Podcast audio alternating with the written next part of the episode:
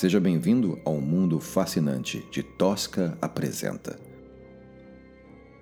Eu sou seu anfitrião e também o escritor Rodrigo Espírito Santo. Em nossa primeira temporada, trazemos para vocês O Sítio Sangrava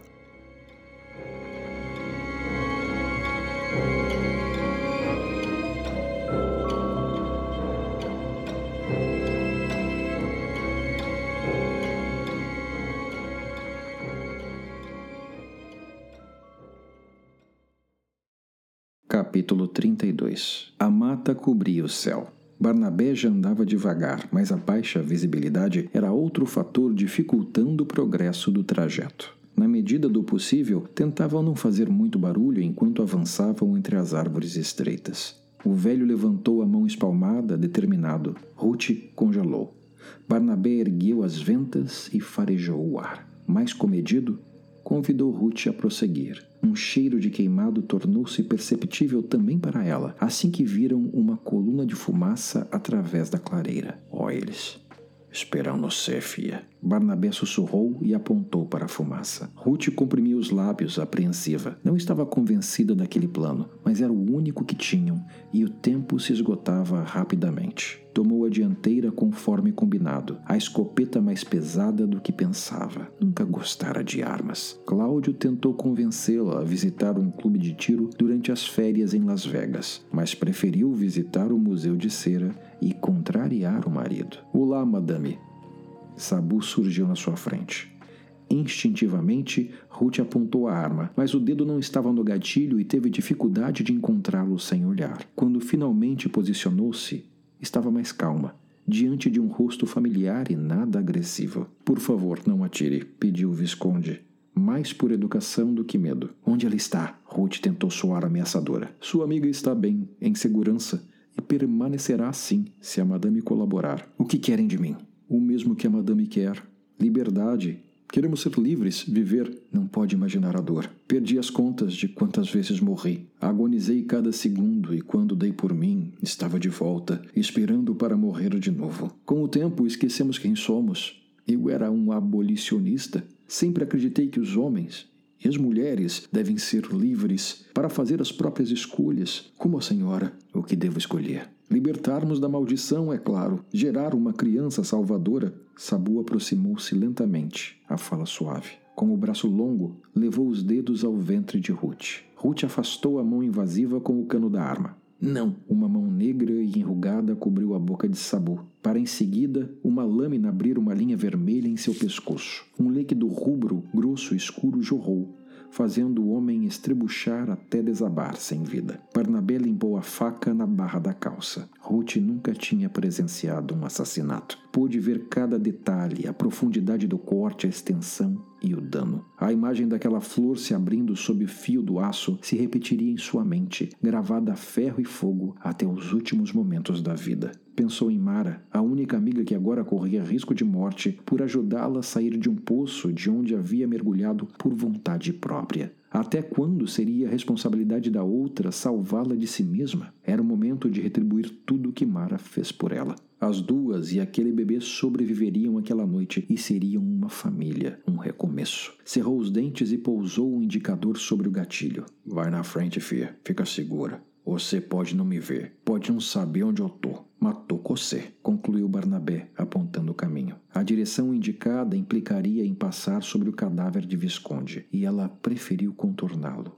Barnabé permaneceu imóvel, observando-a. Quando decidiu virar-se para procurar pelo velho, ele não estava mais lá. Apenas o corpo magro do morto permanecia no relento noturno. Seguiu mata dentro. Não podia evitar de tocar o ventre ressignificado. Não era mais uma alma solta no mundo, mas duas, um sonho realizado. A brisa repentina trouxe alívio e ajudou a aplacar o calor úmido. Ganhou corpo e velocidade, de brisa para vento, de vento a ventania. Uma tempestade estava a caminho, cada vez mais forte, folhas rodopiando e cobrindo a vista com poeira e pequenos gravetos. Ruth não conseguia mais avançar, uma parede de ar empurrando-a de volta. Tentou proteger o rosto com as mãos enquanto o vento passava e girava, agressivo, em círculos. Um redemoinho formou-se, movendo uma fumaça leitosa, ganhando volume, tomando forma, até que a moça pudesse vislumbrar um par de olhos esbranquiçados de uma monstruosidade aterradora.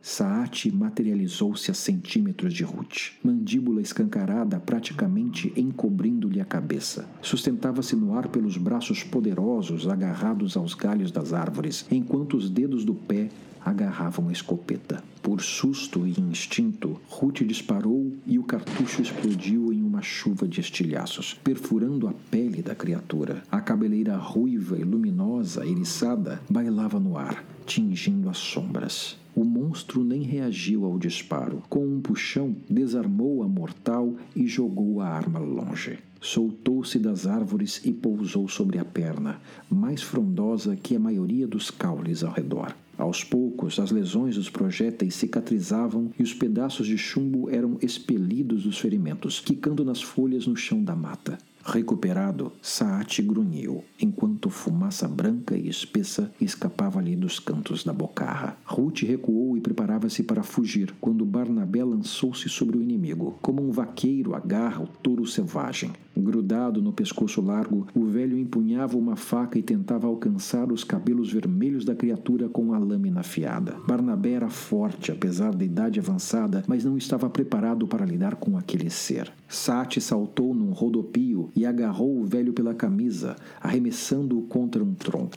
O estrondo seguiu-se do craquear de ossos partidos e o velho caindo, imóvel. O engatilhar da escopeta chamou a atenção da criatura. Desta vez Ruth sabia onde mirar. O disparo atingiu o Saati um pouco acima da testa, arrancando-lhe o couro cabeludo e com ele a cabeleira enxameada. O monstro desabou, uma coluna de fumaça branca se erguendo do ferimento no alto da cabeça. Agonizava, rastejando, murchando, tentando alcançar o próprio escalpo. Ruth lembrou-se do próximo passo. Olhou ao redor procurando a bolsa onde guardar a caixa. Correu até ela e pegou a garrafa fosca com a cruz pintada. Respirou fundo e puxou a rolha. Não saía. Estava presa.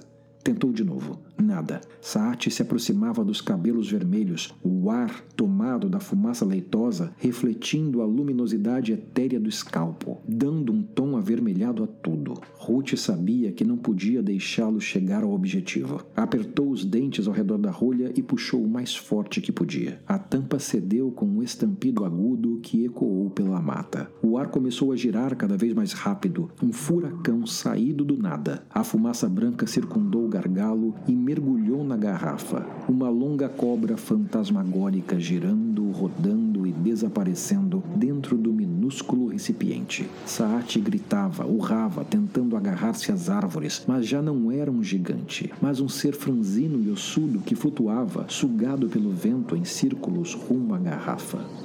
Numa última tentativa desesperada, meio corpo já dentro da armadilha, agarrou-se aos cabelos de Ruth, tentando salvar-se. De perto, ela pôde ver o desespero nos olhos leitosos que se esvaziavam, sugados para dentro. As presas pontiagudas desprendendo-se das gengivas e virando fumaça. O queixo, as unhas agarradas ao cabelo da algoz, os dedos, até que finalmente Saati se rendeu mergulhando na prisão. Ruth imediatamente recolocou a rolha no gargalo, que entrou muito mais facilmente do que saíra. A ventania infernal imediatamente parou. Silêncio.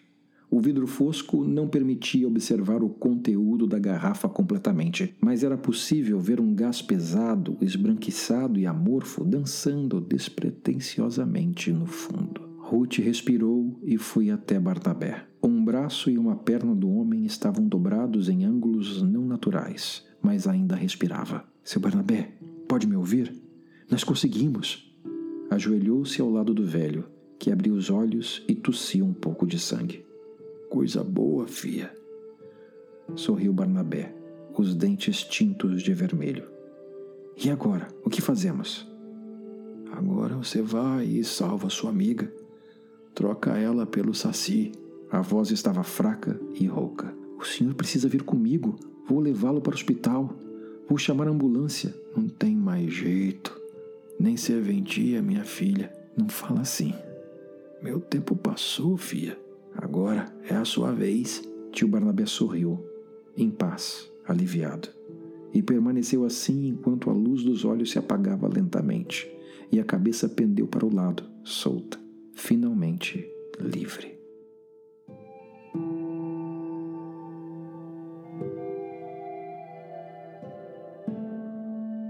Capítulo 33 Conforme Ruth se aproximava, as chamas na clareira se tornavam mais visíveis em meio às árvores. Ao redor da fogueira era possível notar figuras obscurecidas pelas sombras que contemplavam as chamas sentadas no chão. Os primeiros que ela viu foram Wagner e Edu. Ambos viraram-se ao mesmo tempo para ver a amiga, como se a pressentissem ali. A visão fez o coração de Ruth disparar. Correu ao encontro deles.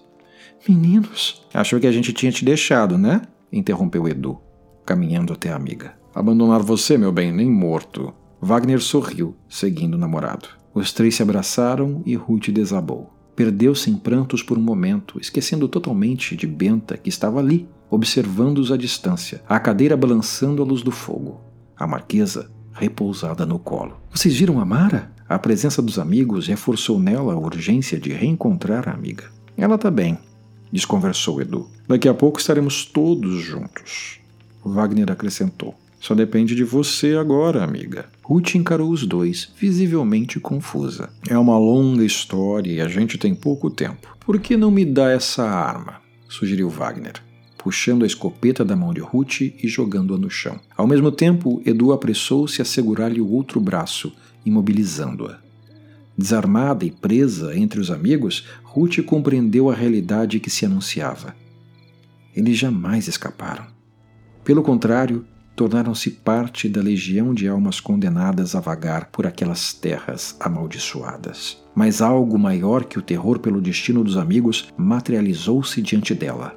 Pedro aproximava-se lentamente, e por mais que tentasse se soltar, as mãos gélidas de Edu e Wagner eram mais fortes. Pedro acertou-lhe um tapa com as costas da mão, e os amigos acabaram soltando-a pela força do golpe, jogando-a no chão. O rosto dela afundou-se entre as folhas mortas e poeira, a boca com gosto de terra e sangue. Mas qualquer dor foi esquecida quando os dedos tocaram algo frio e metálico. Pedro inclinou-se para agarrá-la, Ruth virou-se com a escopeta em mãos e o retalhou em pedaços com um tiro. O barulho provocou uma revoada de pássaros. Edu avançou contra a amiga e recebeu o segundo disparo, os miolos respingando sobre o corpo dilacerado de Pedro e a cara de Wagner. O terceiro disparo falhou por falta de munição, e Wagner fechou as mãos ao redor do pescoço dela, tirando-lhe o ar. Com uma visão turva, correu as mãos pelos bolsos e encontrou a faca de Barnabé, penetrando na mandíbula do agressor até que entrasse inteira, esperando que se alojasse no cérebro. As mãos de Wagner se abriram num espasmo e ele caiu, imóvel. Restavam agora apenas Dona Benta e Ruth, olhos fixos, encarando-se. Lentamente a moça baixou os braços sem desgrudar a vista da velha que permanecia imóvel na cadeira de balanço. Ruth abriu a arma e deixou que os cartuchos vazios caíssem no chão. Vasculhou os bolsos e achou mais duas munições. Tateando para não perder Dona Benta de vista, carregou a escopeta e a fechou, engatilhando-a. Com o cano apontado para a velha na cadeira de balanço, avançou. A mulher recebeu-a com um sorriso desafiador. Onde está minha amiga? Você é muito abusada, rapariga. Benta respondeu com desdém. Ruth encostou o cano na testa da velha. Não vou perguntar de novo, ameaçou. Acha que eu tenho medo? Que pode me matar? Sua vadia pretensiosa. Um universo de sentimentos conflitantes eclodia dentro de Ruth. Sim, era um blefe. Sim, sabia que estava ameaçando mortos com a morte, mas que escolha tinha? Precisava pensar rápido. Puxou a boneca do colo de Benta sem tirar a mira da cabeça da velha. Sua atrevida! Me dá ela aqui! Mara, onde ela está? Me conta ou eu jogo essa porcaria no fogo. Não está conosco. Com quem então? Com a mãe do rapaz que você aprisionou. Benta apontou para a garrafa na bolsa. Anastácia, culpada por tudo. A bruxa que amaldiçoou nossa família. E onde eu encontro essa Anastácia? Dona Benta deu de ombros. Onde ela quiser ser encontrada. Na brisa, na terra, nas chamas dessa fogueira. Não estou com paciência para brincadeiras. Ruth aproximou-se do fogo e inclinou a boneca na direção das chamas. Dona Benta agiu como um leão ferido, lançando-se sobre Ruth para reaver a marquesa. Apertou o gatilho. O peito da velha recebeu um estrondo e caiu sobre a fogueira. Benta se debatia e gritava, as labaredas revelando-lhe os ossos. Cuidado, querida. Lúcia materializou-se atrás de Ruth. A voz doce e suave não foi o suficiente para impedir que ela reagisse de forma instintiva, em pânico. Girou nos calcanhares, apontando a arma a esmo, depois de um grito agudo. Deparou-se com a imagem da avó, jovem como nas fotos antigas em preto e branco. Trajava um vestido semelhante ao que usara no enterro, totalmente diferente da imagem de senhorinha frágil de antes. Eu sinto muito pelos seus amigos, minha querida. Não mereciam pagar pelos nossos pecados. Nossos pecados? Que culpa eu tenho nisso tudo? Se uma árvore nasce sobre uma sepultura e tiramos proveitos de seus frutos, não nos alimentamos dos mortos? Eu nunca matei ninguém. Nunca precisou. Até agora. O que eu preciso é encontrar Mara. Talvez precise encontrar a si mesma. Vó, me ajuda, por favor. Me diz para onde ir. A bruxa está no caldeirão com sua amiga. Foi lá que tudo começou. Lá deve terminar. Lúcia olhou para a marquesa nas mãos de Ruth. Eu sempre odiei essa boneca, essa mancha de sangue no vestido. Foi você? Ruth olhou brevemente para o vestido da boneca. Quando voltou-se para Lúcia, só encontrou a clareira deserta, iluminada pelas chamas do corpo carbonizado de Dona Benta.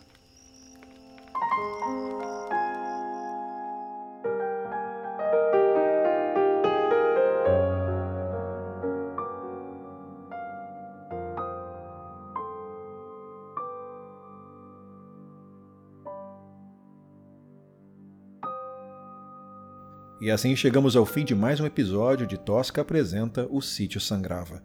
Se você gostou, não se esqueça de comentar e avaliar este podcast no seu agregador. E se você aprecia o nosso trabalho e quer contribuir para que possamos continuar trazendo um conteúdo de qualidade, visite o nosso site no Apoia-se. Lá você vai encontrar diversas formas de nos apoiar. Fique atento aos próximos episódios, sempre às sextas-feiras, à meia-noite. Até lá, boa noite e bons sonhos.